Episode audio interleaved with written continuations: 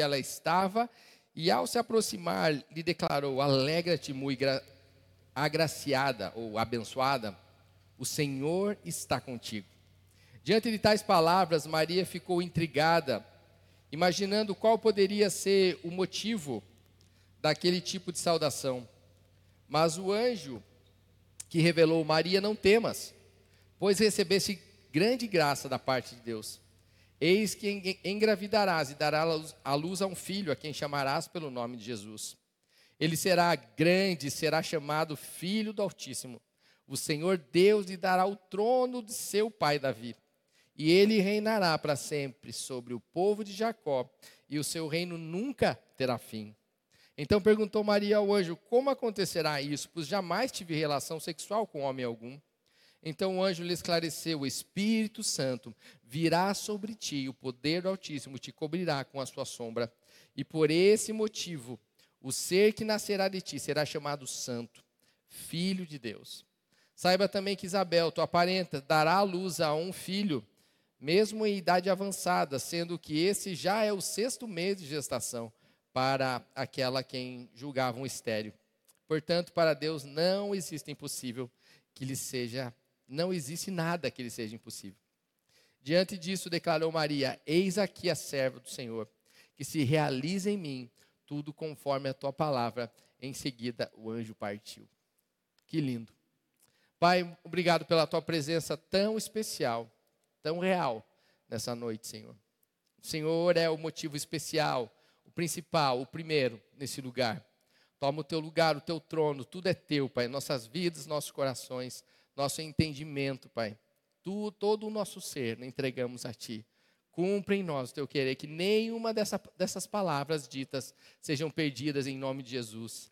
Cerca esse lugar, cerca as mentes e os corações, aqueles que estão presentes, os, aqueles que estão em casa, possam ser cercados pelo teu poder, que nem o mal, nem um dardo inflamado do maligno, nem uma tentativa de Satanás, para que a tua semente seja perdida, que toda ela seja frustrada em nome de Jesus, os planos de Satanás, e somente a tua vontade seja estabelecida na vida de cada um eu te oro e agradeço, em nome de Jesus. Amém. Amém? O título para aqueles que anotam é: Vem nascer hoje em mim. Vem nascer hoje em mim. Queridos, um dia Deus, Deus o Criador de todas as coisas, o Criador do universo, através de um homem chamado Jesus, ele resolveu mostrar todo o seu amor à terra. E ele veio em carne, ele se fez homem, e a Bíblia diz que ele habitou entre nós. E nem os céus puderam conter tamanho amor de Deus para que ele ficasse naquele lugar, mas ele foi extravasado do céu. Como diz, né, João 3:16, porque Deus amou o mundo de tal maneira que deu o seu filho, para que todo aquele que nele crê não pereça, mas tenha a vida eterna. Os céus não puderam conter tanto amor de Deus. O amor foi tão grande, o amor de Deus foi tão grande por você e por mim, que ele deu o melhor do céu. Ele deu o tesouro do céu para vir para a terra, para morrer no nosso lugar. Nós estamos, mas por que você está falando de morrer se hoje é o nascimento? Jesus nasceu para morrer no nosso lugar. O motivo do nascimento de Jesus não foi para viver uma vida maravilhosa, uma vida cheia de, de, de talvez, de, de coisas especiais. Ela foi especial. Mas ele nasceu com o propósito de morrer na cruz no nosso lugar. Que nós não poderíamos fazer, nenhum de nós teríamos poder e autoridade. Nós somos todos pecadores, a Bíblia diz que todos pecaram, né, e destituídos estão dessa glória. Então ele veio fazer isso no nosso lugar. Então foi tanto amor que Deus teve por nós, que ele deu o seu melhor para morrer naquela cruz. E ele veio, ele era Deus, mas ele não veio como Deus. A palavra diz que ele se esvaziou, Filipenses diz isso. Filipenses 2,7: esvaziou-se a si mesmo, assumindo plenamente a forma de servo e tornou-se semelhante aos seres humanos. Por que ele fez isso? Porque ele tinha um propósito. Jesus tinha um propósito e ele cumpriu o propósito na sua totalidade, ele não deixou nada. Ele não, ele não deixou nada para ser feito, ele cumpriu tudo. Tanto é que na cruz ele falou: está consumado. Está consumado significa está feito, está terminado, tudo o que eu vim para fazer, eu fiz. E agora eu te entrego, Deus. Foi isso que ele fez. Isso nos ensina muitas coisas. Nós também nascemos com um propósito. Eu e você nascemos para fazer a diferença nesse, nesse mundo, e é isso que nós vamos falar nessa noite. E além disso, Jesus veio mostrar a Deus, ele veio revelar o Pai, ele veio mostrar o amor, ele veio mostrar o perdão, ele veio mostrar a verdade um caminho, e que se nós andássemos por esse caminho e nessa verdade, nós encontraríamos a vida. E a vida em Jesus Cristo. A vida na eternidade, sem dor, sem choro, sem lágrimas. A vida que todos esperamos chegar um dia. E ele, ele veio entre nós, se fazendo como nós. Ele pisou nesse chão que nós pisamos aí. Ele bebeu água como nós bebemos. Ele comia como nós comíamos. Ele dormiu como, como nós dormíamos. Ele chorou como nós choramos. Ele teve dor como nós temos dor. Ele carregou uma cruz que nós não carregamos. Que nós não poderíamos, não tínhamos como carregar mas ele se colocou no nosso lugar. E a Bíblia diz que ele habitou entre nós, vindo a semente de Deus sobre uma virgem chamada, Maria, através do poder do Espírito Santo no ventre dela, na barriga dela, ele foi criado como um bebê ali. E depois de nove meses, como toda mulher, ela, ele nasceu, Jesus nasceu, Jesus nasceu, o rei nasceu, o filho de Deus nasceu, ele veio à terra assumindo a forma humana, e o Rei da Glória se fez humilde, ele não nasceu no melhor hospital da época, portanto é que nem tinha hospital ainda, mas ele nasceu numa manjedoura. Você sabe o que é manjedoura? É um lugar, é um estábulo onde tem animais. E esse lugar que ele foi colocado é um lugar que os animais comiam, aquela comida que eles colocavam ali, bebiam a água, aquele recipiente, e ele nasceu ali porque não tinha outro lugar. Foi ali que ele nasceu o Rei do universo, se fez homem, se fez servo, se fez humilde. E foi para um lugar, talvez o último lugar que você colocaria o seu filho para nascer. Mas ele nasceu ali porque não tinha outro lugar. Isso mostra a humildade dele. Mesmo sendo rei, mesmo sendo filho do dono do universo, ele veio e ficou naquele lugar. E não foi por isso que os traumas ficaram na sua vida. Às vezes por tão pouco, né, nós somos tão traumatizados. Ah, é porque eu nasci naquele lar. Ah, porque acontecia isso. Talvez, né, Jesus algum dia pode ter pensado nisso, mas falou: não é isso que vai parar o meu propósito. Eu vim para coisa maior. Eu vou fazer mais.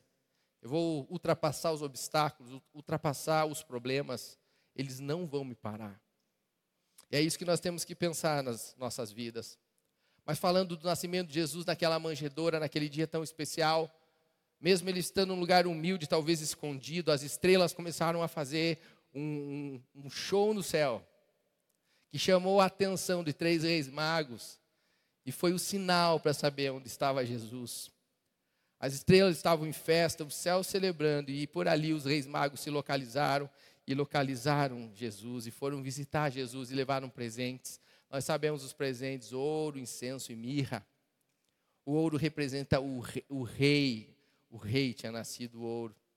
O incenso, assim como no tabernáculo, ele era aceso como orações chegavam agradecendo a Deus. Então era um agradecimento a Deus por tudo aquilo que chegava a Deus. E a mirra, a mirra era um perfume né, que aquela vida, aquele, a vida de Jesus era como um incenso agradável que subia ao céu, como um perfume suave diante de Deus.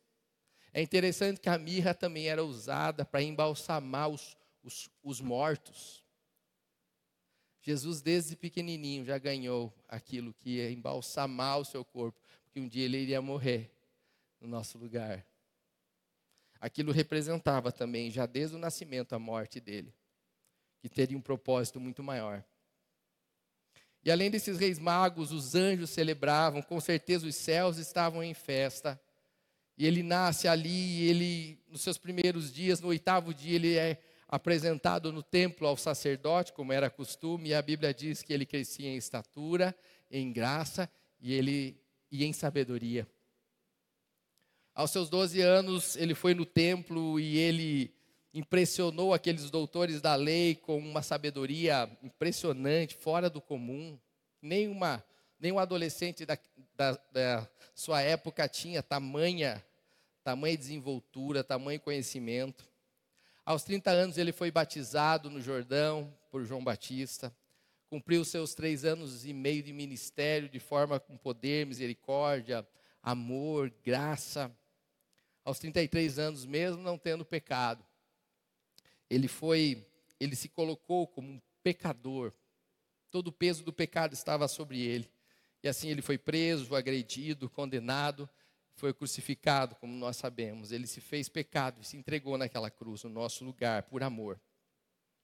E quando parecia o fim, como nós cantamos hoje, né? Parecia o fim.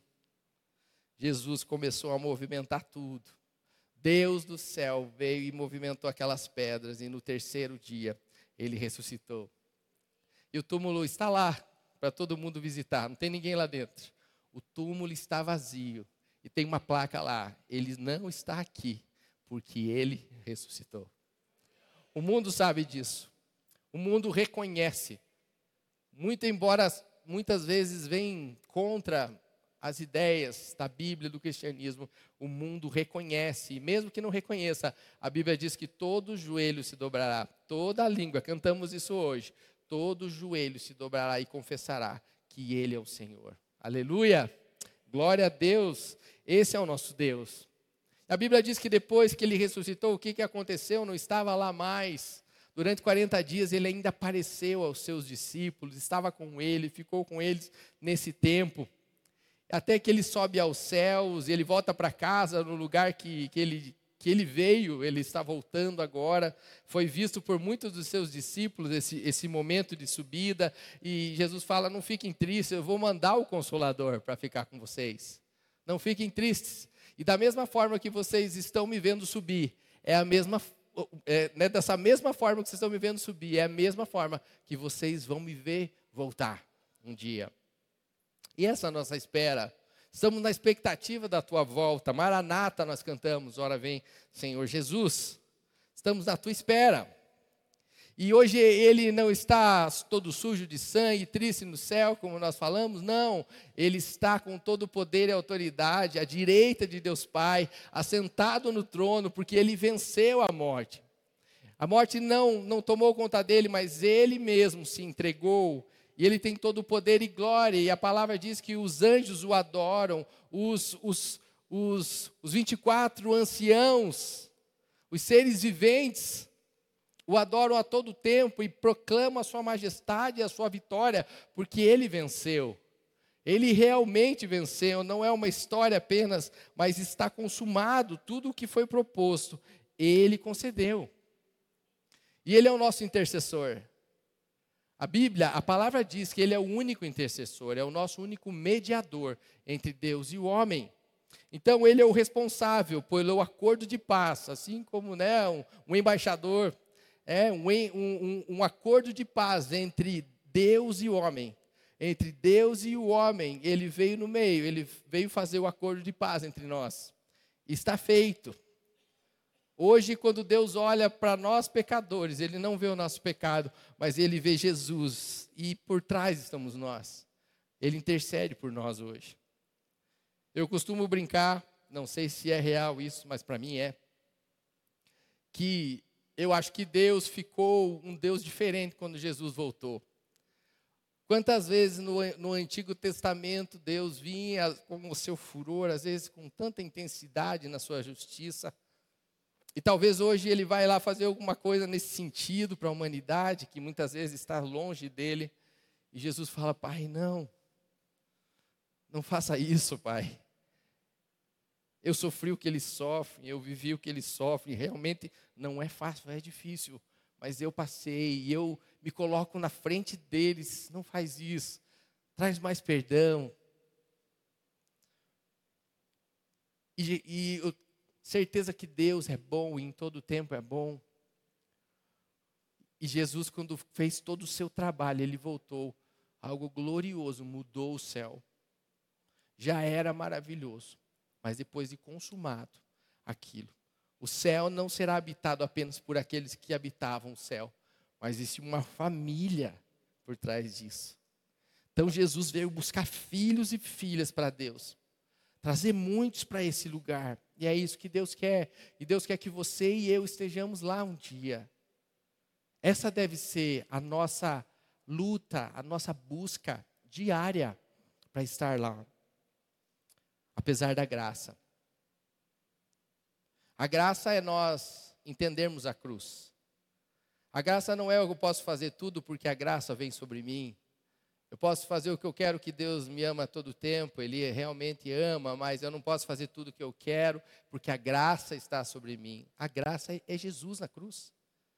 A graça é a morte de Jesus na cruz. Então, se eu creio na cruz, se eu creio em Jesus, na Sua morte como Filho de Deus, Ele realmente vai perdoar os meus pecados. E essa graça vai vir de uma forma especial sobre a minha vida, sobre a sua vida. E se nós olharmos por toda a eternidade, o que foi passado, lá no passado, e olharmos a eternidade, o centro de tudo é Jesus. A Bíblia no Antigo Testamento fala tantas coisas e traz, nos remete a Jesus. Então, o centro de tudo, tudo aponta para Jesus, desde os profetas, desde a história de Israel, tudo apontando para Jesus, dos patriarcas, tudo aponta para Ele, para o grande dia em que Deus desceria à terra que o rei se tornaria o servo, que o infinito se tornaria um bebê, que o filho de Deus tornaria um homem que viria salvar a eternidade. Então Jesus representa tudo isso. Isaías 9:6. Há 700 anos antes, Isaías profetizou: porque o menino nos nasceu, um filho se nos deu, e o governo está sobre os seus ombros, e ele será chamado maravilhoso, Conselheiro, Deus forte, Pai da eternidade, Príncipe da paz. Um texto áureo para esse momento. E o Natal que, que começa nas nossas casas com tanta festividade, você talvez se reuniu com a sua família, festejou esse momento das mais variadas formas possíveis nessa data. Mas ele só vai ser um tempo real, um dia realmente assim que marque a nossa vida se Jesus for a verdade desse Natal. Se ele realmente nascer na minha vida. Se ele nascer não somente uma vez ao ano, mas ele nascer todos os dias. Nós fazemos aniversário uma vez por ano, é uma data que alguns comemoram com festas, mas com Jesus é diferente, nós temos que comemorar todo dia. Nós precisamos comemorar ele todo dia. Porque né, o que ele fez, ninguém poderá fazer. Nenhuma festa grandiosa para as nossas vidas se comparam à grandeza daquele homem, aquele Jesus que fez tudo por nós. Nada vai se comparar ao que ele fez por nós. Então isso precisa ser comemorado, porque ele não fez nada para mim para hoje, ele fez por toda a eternidade. Onde não só eu recebo o que ele fez, mas as, as gerações após a minha receberão. Ele fez isso não por uma pessoa, mas ele fez por todos. Então hoje, se você ainda ainda não não comemorou o seu primeiro Natal, digamos assim, de nascimento de Jesus dentro de você, talvez hoje seja o seu primeiro aniversário. Ou você muitos anos pode ter comemorado e tantos anos não comemorou essa data. Não o Natal em si, mas Jesus na sua vida. Hoje pode ser que seja o seu dia.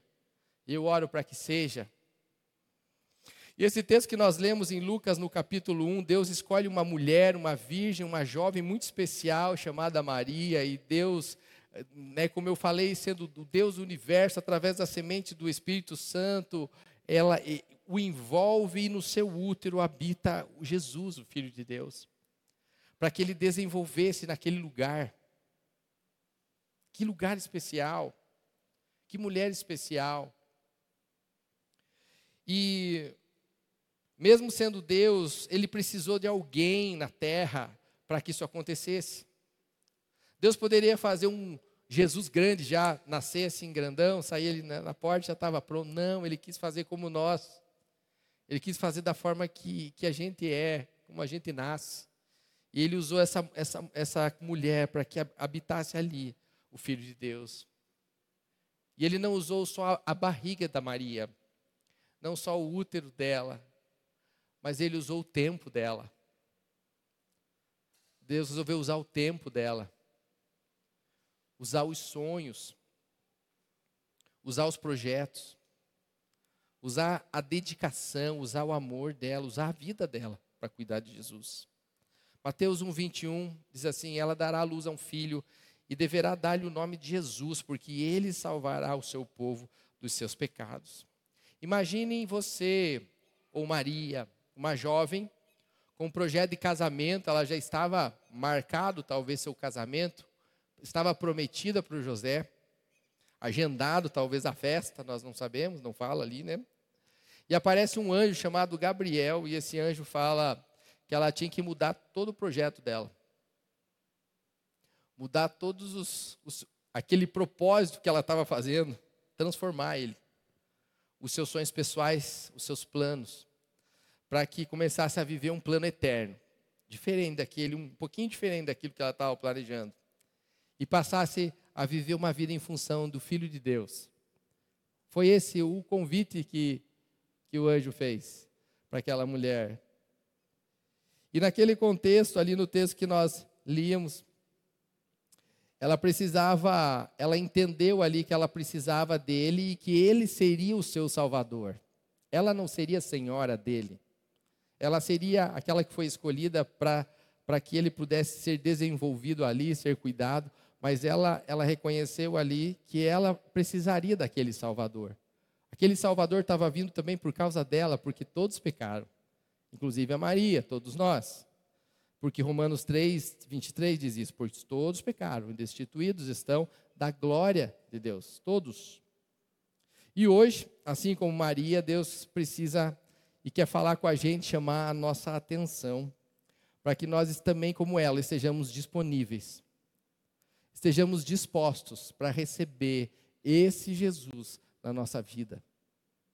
Porque você precisa estar disposto você precisa estar disposta. Você precisa ter, você precisa dizer sim para ele, para ele estar dentro de você. Aquele anjo veio com uma proposta para Maria e ela falou: "Faça em mim o teu querer". Se ela falasse: "Não, não faça em mim, faça com outro". Talvez não seria com ela, fosse de uma outra forma, mas ela disse sim. Então, eu oro para que o seu sim venha hoje para Jesus para que ele possa crescer na sua vida, é, habitar dentro de você realmente de uma forma especial, para que você gere algo maior dentro de você. Jesus é algo grandioso. E ele escolheu a gente para isso. Então, que ele está buscando pessoas que tenham coragem de deixar os seus sonhos também. Você deixaria os seus sonhos? Uma proposta de Deus? Os seus projetos pessoais, para viver o sonho, um projeto muito maior. E qual que é o projeto de Deus? É revelar Jesus através de você. O propósito de Deus está em revelar Jesus às pessoas através da sua vida. E por isso ele escolhe habitar em você, para que você seja usado nesse, nesse propósito.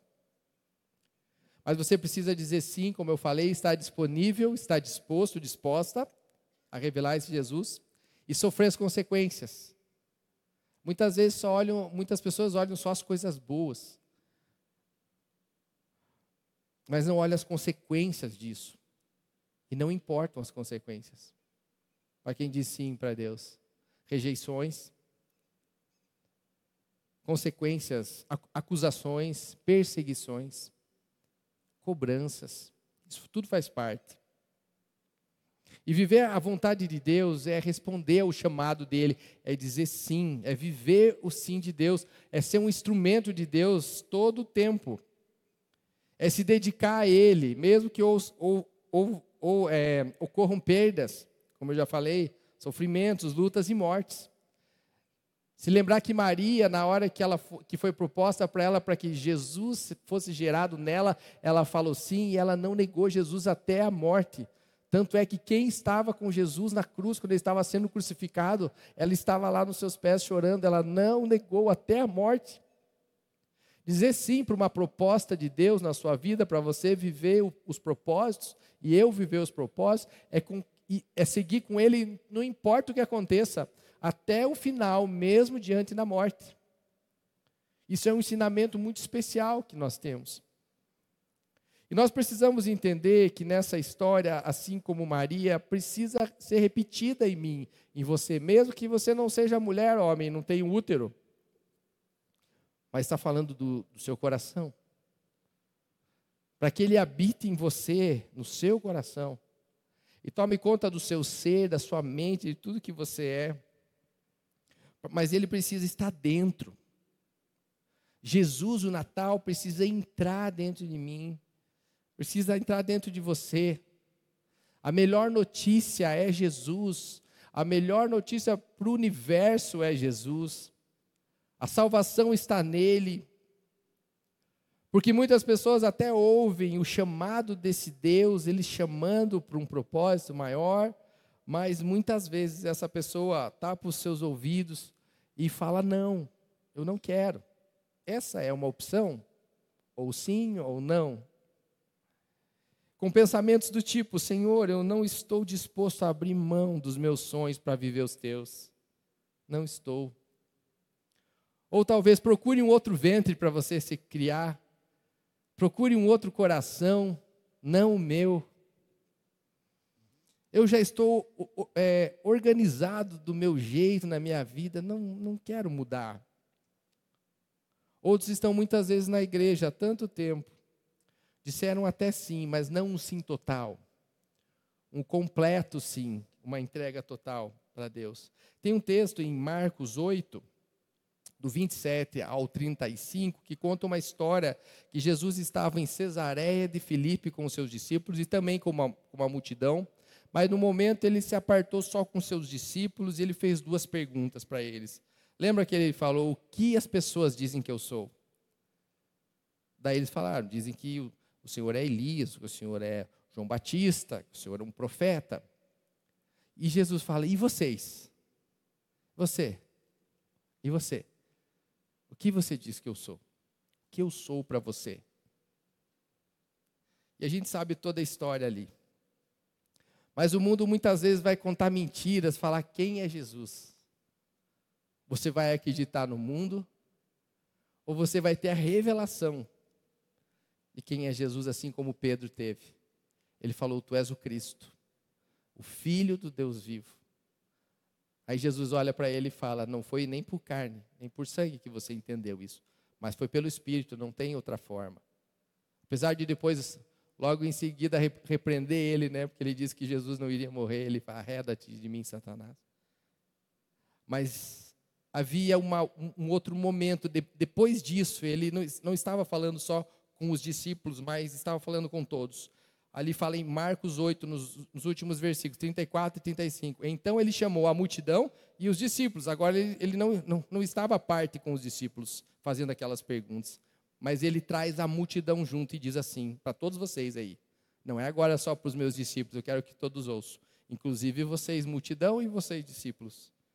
Então chamou a multidão e os discípulos e disse, em seguida já: Se alguém quiser me seguir, negue-se a si mesmo Tome a sua cruz e siga-me.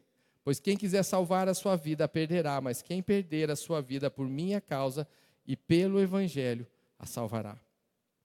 Assim como Pedro teve a revelação de quem era Jesus, Jesus pedia para todos aqueles que quem quiserem seguir ele tinham que negar muitas coisas. E Maria negou.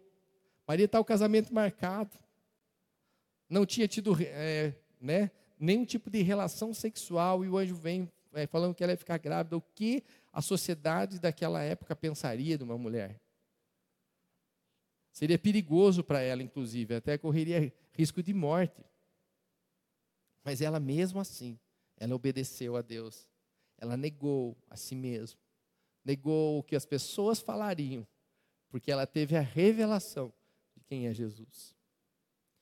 Jesus não era alguém qualquer que poderia ser abandonado num convite mas ele jamais poderia ser negado quando alguém viesse e o trouxesse. Assim como eu trago Jesus para você hoje aqui. Você pode aceitar esse Jesus que eu trago ou negar esse Jesus. Você tem as duas opções. Mas eu te aconselho, se chegar aí no seu coração esse Jesus, pega com toda a tua força, agarra nele e declara ele como teu Senhor e Salvador. É o melhor que nós podemos fazer para a nossa vida, mesmo que o mundo fale que ele não é a melhor opção. Mesmo que o diabo tente mentir, mesmo que as mídias tentem mentir, que a televisão tente falar o contrário. Ele é a melhor, a melhor opção, a melhor solução, é tudo para as nossas vidas. E ela disse sim. E o anjo deu um conforto para ela na hora que ela falou sim, porque ali fala que ela ficou um pouco conturbado ali, por um susto, na verdade, né? Porque ela tinha um plano, tinha toda uma história, um projeto, e esse projeto estava sendo mudado ali. E é, Lucas 1, 28 fala o que o anjo falou para ela. E o anjo chegou ao lugar onde ela estava, e ao se aproximar, declarou: Alegra-te, muito agraciada. Dizendo assim: Se alegra, mulher abençoada, o Senhor está contigo. Se alegre. Eu falo para você hoje, se alegre. Seja alegre. Jesus está com você. Por que viver triste? Por que viver só olhando para os problemas? Se alegre, se Deus está com você. Você foi agraciada, a graça do Senhor está sobre a sua vida. Eu estou falando isso para você que está aqui sentado hoje, para você que está em casa. Se alegre. Deus está com vocês. Deus está na sua vida. Você, você tem a graça, você tem a bênção do Senhor sobre a sua vida. E ele deixou ela mais confortável quando ele disse isso. E a Bíblia fala que nós temos que aceitá-lo, aceitar Jesus como nosso Senhor e Salvador, sim. Mas nós temos que lembrar o que Efésios 1:4 dizem, antes de nós aceitarmos ou nós escolhermos Jesus, a palavra diz ali que ele nos aceitou, ele nos escolheu primeiro. Então, antes de eu aceitar ele como meu Senhor, a Bíblia diz que ele já me aceitou. Do jeito que eu sou. Mas para não viver da forma que eu vivo, se não está alinhada com aquilo que Deus quer de mim, então é um privilégio ter esse Jesus. Quando eu convido e falo para vocês aceitarem esse Jesus como seu Senhor e Salvador, isso é um privilégio. Então, Jesus, o privilégio é nosso, na verdade, porque o Senhor é que nos aceitou. Mesmo nós temos que aceitar e declarar o Senhor como o Senhor das nossas vidas, o, o privilégio é nosso. É o privilégio porque essa vida com Cristo não é um fardo, gente. Como muitos pensam, não é pesado, não é um erro,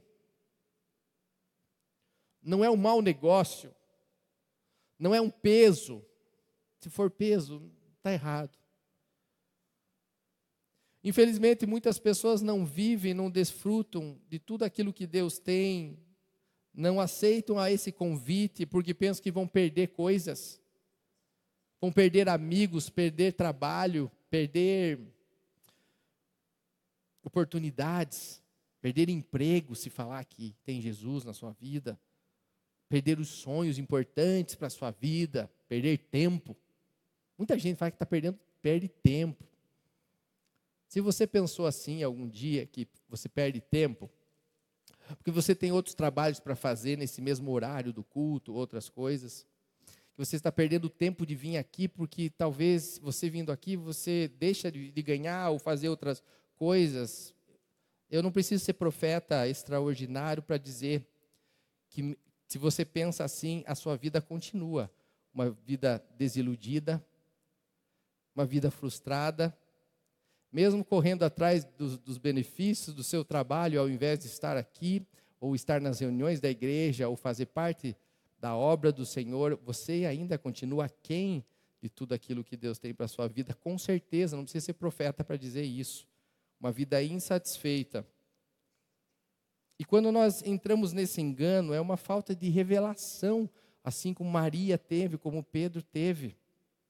É uma falta de revelação. Nós precisamos repensar sobre isso. O que é importante na vida, o que é o principal? O que deve ser buscado primeiro? Buscai primeiro o reino de Deus e a sua justiça. Essa palavra continua verdadeira e as demais coisas serão acrescentadas.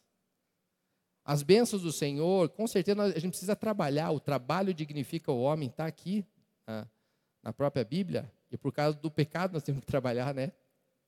Mais assim. Mas fala que as bênçãos do Senhor, elas nos perseguirão. Nós precisamos trabalhar, mas buscai primeiro o reino de Deus e a sua justiça, e as demais coisas nos serão acrescentadas. Elas nos perseguem. Não a gente vai lá buscar, lutar por elas, ao invés de fazer as coisas principais primeiro, ao invés de colocar aquele em primeiro lugar. A Bíblia é clara nos mandamentos os mandamentos continuam sendo mandamentos de Deus, muito embora foram dados lá atrás. Deus não divide a glória com ninguém. Ele quer ser o primeiro na nossa vida. Ele quer ser o único na nossa vida. A hora que você está, você está colocando ele em segundo plano ou disputando outras coisas e esquecendo do primeiro, você está correndo atrás do vento. Sinto em te falar isso. Você vai se cansar, se cansar, tudo torna enfado, tudo se torna difícil e você não chega em lugar nenhum, correr atrás do vento, nós não sabemos nem da onde ele vem, nem para onde ele vai. E não há nada mais maravilhoso, maior privilégio do que ter essa revelação de quem é Jesus.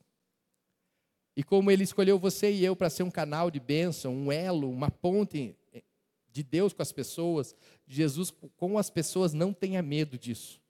Não tenha medo de aceitar Ele para que Ele possa te levar, te usar para fazer isso, para levar a esperança para as pessoas. Estamos cheios. Esse lugar poderia estar lotado hoje. Se nós fôssemos lá fora buscar essas pessoas que estão presas na escuridão, não, não tem luz, não encontram um caminho porque estão no, escuro. E de repente você vem e apresenta Jesus, a luz do mundo. A lâmpada para os, para os pés, que é a palavra, vai iluminando o caminho. Pessoas começam a enxergar as coisas. Tudo fica mais claro, tudo fica evidente, tudo fica fácil no sentido de enxergar o mal, de enxergar o bem, enxergar o caminho certo, o caminho errado. Fica muito claro, gente. Eu falo mais uma vez, assim como o anjo falou para aquela mulher: alegra-te, abençoado. Alegra-te, abençoada. Amém? Alegra-te no Senhor e Ele satisfará os desejos do seu coração. Imaginem você andar com Jesus, você convidar Ele para estar na sua vida e estar com Ele todo o tempo, ser usado por Ele em todo momento. Nós somos 8 bilhões de pessoas no mundo hoje muitos, grande parte perdida, tristes. E essa palavra vem e fala: alegra-te, você que está triste, anima-te, você que está desesperado. Jesus tem uma palavra de conforto. Jesus é aquele que abre os caminhos. Ele é o caminho, ele é a verdade, ele é a vida, ele é a luz, ele é a solução, ele é o problema, ele, ele veio resolver todos os nossos problemas e colocar esses problemas debaixo dos nossos pés e um Deus maior acima deles. As músicas que nós cantamos, se não se abrir o mar, né, Deus vai me fazer andar por sobre as águas. Se for para abrir o mar, Ele vai abrir. Se for para você passar por cima dele, você vai. Alegra-te. Convida Ele para fazer parte hoje da sua vida, o quanto antes. E sabe o que muitas vezes nos impede de nos alegrar em Jesus? E nós ficamos com medo que Ele peça muito mais do que a gente possa entregar. É ou não é? O medo dele vir falar, eu quero você. Eu quero a sua vida. Eu quero o seu coração. Eu quero os seus sonhos difícil. Quero os seus projetos. E nós ficamos apreensivos com isso, começamos a fazer conta. Deixa eu ver aqui, então. Será que eu vou ganhar mais com isso ou eu vou perder? E a hora que eu começo a, a fazer contas, né, contabilizar ganhos, eu, eu contabilizo geralmente mais as perdas. Isso me afasta mais desse lugar de propósito de Deus. Porque o contrário do que o mundo fala, que a matemática da felicidade, do sucesso, vamos dizer assim, da pessoa bem-sucedida é o ganha-ganha, não é? Você tem que ganhar sempre. Para você ser bem-sucedido, principalmente no, nesse mundo empresarial, é o ganha-ganha. Você precisa sempre ganhar para você ser bem-sucedido. Essa é a matemática do mundo. Mas a matemática de Deus é um pouco diferente. Muitas vezes, nós, quando nós perdemos, é que nós ganhamos. Jesus perdeu a vida aqui na terra, mas ele ganhou o céu. Ele ganhou você. Ele ganhou a eternidade. Ele ganhou o poder e a autoridade. A chave da morte e da vida nas suas mãos. Perdeu. Jesus perdeu para ganhar. Ele não veio só ganhar. O ganha-ganha é a linguagem do mundo. Então, quando estamos com Ele verdadeiramente, todas as vezes que houverem perdas, aparentes perdas, nós vamos estar ganhando quando nós estamos com Ele. É ou não é? Quantas vezes a gente achou, meu Deus, não é Deus fazendo isso, está acontecendo todas essas coisas, estou fazendo tudo certo. E aconteceu isso. Quando você vai ver lá na frente, você vai entender por que, que aconteceu aquele problema naquele momento porque Deus estava ali. As perdas nos fazem ganhar, muitas vezes. Olha a história de todos os homens, tantos homens na Bíblia, José, meu Deus. Deus tinha um projeto poderoso para a vida dele, levou ele para a prisão. Vendido pelos seus irmãos, prisão, acusado, tantas coisas. Ele poderia ter desistido ali, falar: cadê você, Deus? Você não está nisso. Com você eu tenho que ganhar sempre, com você eu sempre tenho que vencer que é a história que muitas igrejas falam. Vamos só vencer, vitória, vitória. Muitas vezes nós perdemos, Deus nos faz perder para enxergar coisas que nós só íamos ver se nós estivéssemos prostrados. Nos momentos de perda, muitas vezes, é os momentos que nós vamos para Deus. Os momentos quando as coisas estão bem, geralmente, muitas vezes, podemos esquecer dele, virar as costas de Deus, nem lembrar que ele existe nem vim mais na igreja. Quando tudo está bom. Aí quando tudo começa a ficar ruim, a gente fica desesperado, vai correr para a igreja. Falta lugar aqui dentro. Um testemunho breve. Apesar de eu crescer desde a minha infância na igreja, a minha conversão foi nas minhas férias de junho de 1989, no mesmo ano que o pastor Ney fala que ele também se converteu, em dezembro. A minha foi em junho, no frio de Curitiba. Eu tinha 13 anos. Para você não precisar fazendo cálculo aí enquanto eu falo, você não prestar atenção, faz 33 anos. E 33 com, com mais 13, você faz o cálculo. É a minha idade. E foi durante um culto de teatro, foi um teatro. Falando sobre o nascimento de Jesus até a morte na cruz. Eu já tinha ouvido muitas vezes essas palavras, essa história, mas aquele dia foi alguma coisa diferente no meu coração. Eu entendi que eu tinha que entregar tudo para aquele que entregou tudo por mim, aquele dia. Eu não poderia viver de qualquer jeito. Viver mais ou menos. De qualquer forma, eu precisava ser uma nova criatura. E mesmo que eu estava na igreja, já era crente, já tinha, já tinha entregado minha vida para Jesus, tinha ido à frente e declarei Ele como meu Senhor e Salvador, mas eu não tinha entregado tudo. E aquele dia eu entreguei, eu senti que entregar tudo era entregar tudo. Eu era um adolescente. E naquele momento, entregar tudo para mim é entregar a minha adolescência para Ele, a minha juventude, a minha profissão que eu sonhava, mas eu não sabia qual seria, o meu casamento, a minha esposa, minhas filhas, os meus filhos, não sei o que eu teria, mas eu entreguei. O meu futuro. Também chorei muito. E eu falei sim. E ele ouviu a, a minha oração. Hoje eu sei que o meu sim naquele dia fez toda a diferença para minha família, para minha casa, para o meu futuro. Eu tinha 13 anos. Mesmo sendo um adolescente, muitas vezes, esse é o teu momento de falar assim, desde a tua adolescência, não importa na juventude ou na tua vida mais velha, não importa o momento. Ele está sempre ouvindo o seu sim, ele quer ouvir o seu sim. E, e entregar nessa hora é, gera insegurança para a gente, né? Porque você falar, e Senhor, e se eu te entregar tudo, eu fico com o quê?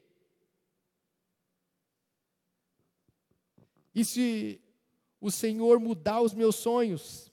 Que eu tinha muitos sonhos. E se os meus sonhos forem diferentes desses que o Senhor tem para mim, que eu sonhei, como vai ser? Maria, naquele momento também, ali diz que ela se perturbou. Não que ela ficou perturbada, mas ela ficou insegura naquela hora. Que ela tinha que tomar uma decisão. Mas o anjo disse, repito, não temas. O Senhor achou graça em você. Em relação a minha, ao meu sim nos meus 13 anos de idade, mesmo em meio à insegurança daquele momento e da idade, aquela entrega foi a melhor decisão que eu fiz na minha vida. Que eu, que eu escolhi não para o que aconteceria ali, mas eu fiz uma escolha para a eternidade. A escolha nossa por Jesus, a gente olha muito pouco, é limitado para o que Deus vai fazer nos próximos anos, próximos dias mas Ele nos promete a eternidade. O que Deus tem para nós é muito maior do que os nossos olhos possam ver, a nossa mente possa imaginar, que nós possamos sentir, é muito maior. E a importância dessa escolha é se como Deus me criasse, criasse você, para um dia chegar nesse dia, para você falar para Ele essas palavras e dizer sim quando você for for oferecido a você essa possibilidade. É como se Deus criasse você para chegar um dia e você falar sim para Ele, sabe?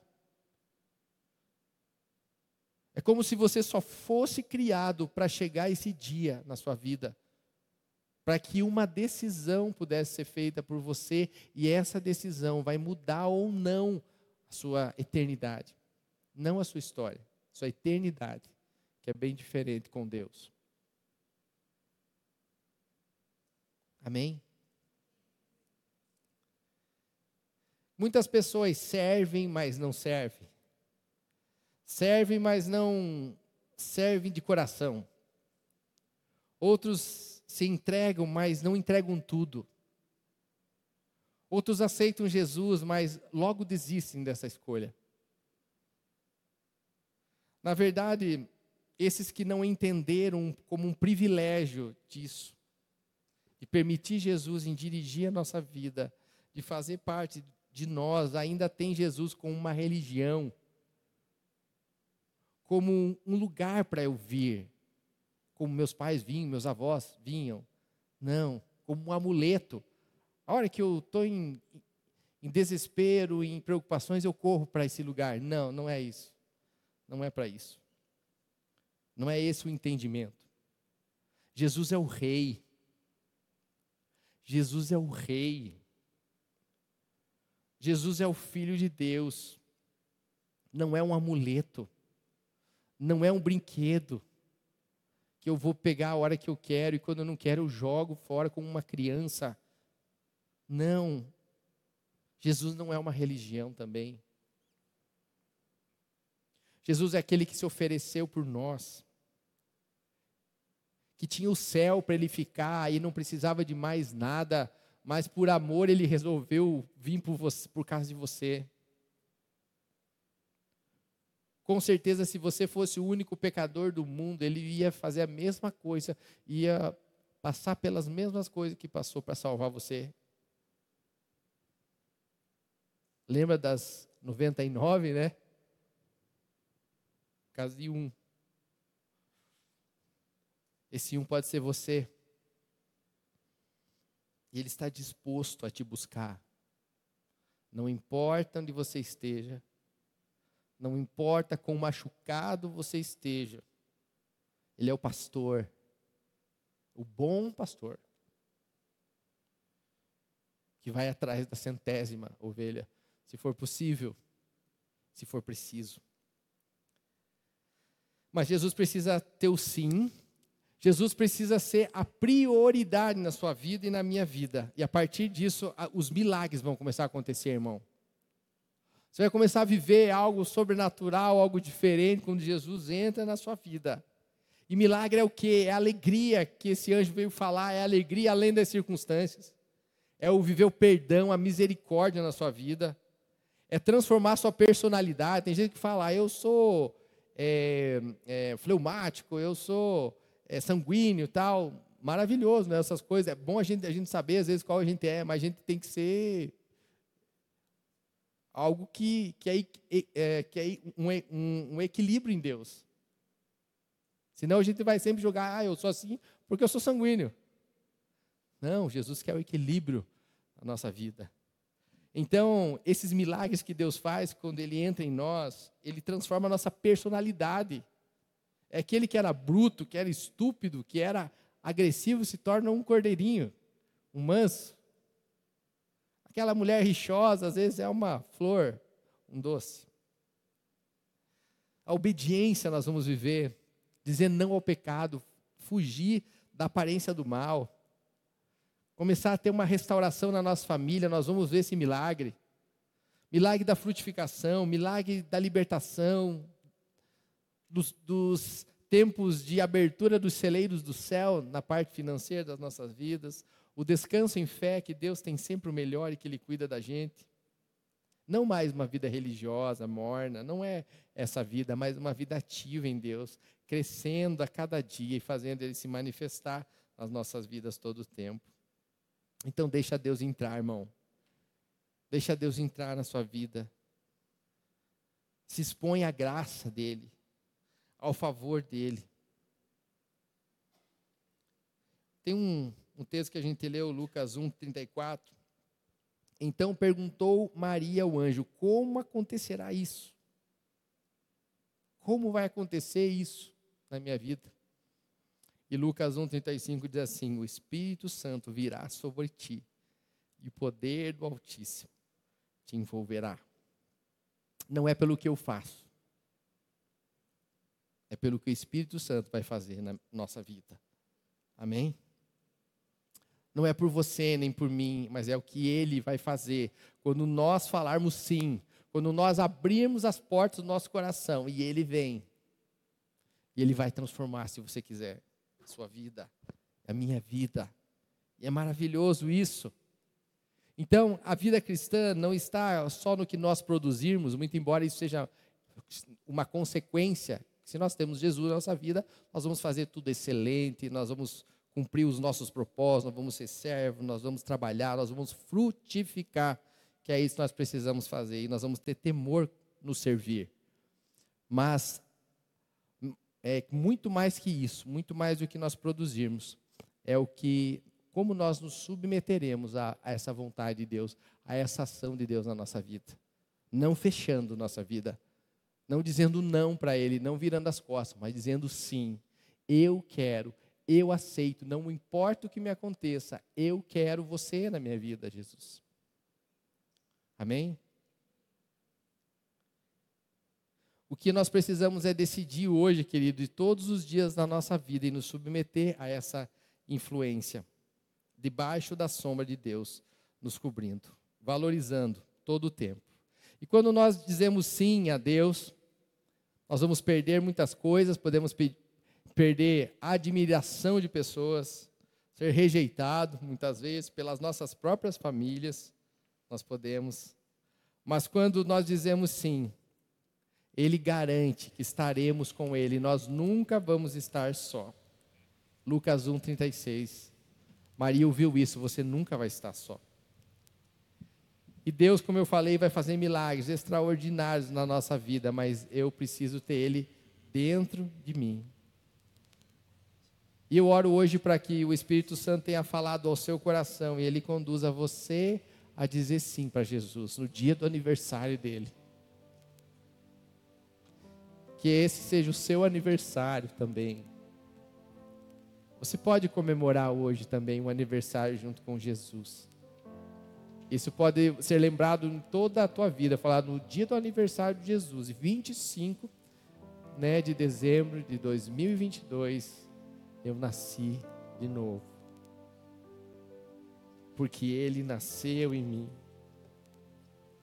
Jesus valoriza a espera e essa atitude de cada um de nós, ela vai ser recompensada, não vai ficar à toa não. Mateus 19, 29 diz assim: Por isso também todos aqueles que tiveram deixado casas, irmãos e irmãs, pai, mãe, filhos ou terras por causa do meu nome, receberão cem vezes mais e herdarão a vida eterna. Amém? Então não temas, se alegre, essas promessas precisam estar na minha e na sua vida, mas eu e você precisamos dizer sim para que esses planos sejam cumpridos. Amém? Então se coloque de pé, querido. Hoje é o seu dia. Hoje é o seu dia de dizer: Eis-me aqui, como Maria disse, cumpra em mim o seu querer. Você pode dizer isso? Diga: Eis-me aqui, Jesus, cumpra em mim o teu querer. Será que você pode falar com mais fé? Senhor Jesus, eis-me aqui, cumpra em mim o teu querer, cumpra em mim o teu querer. Amém?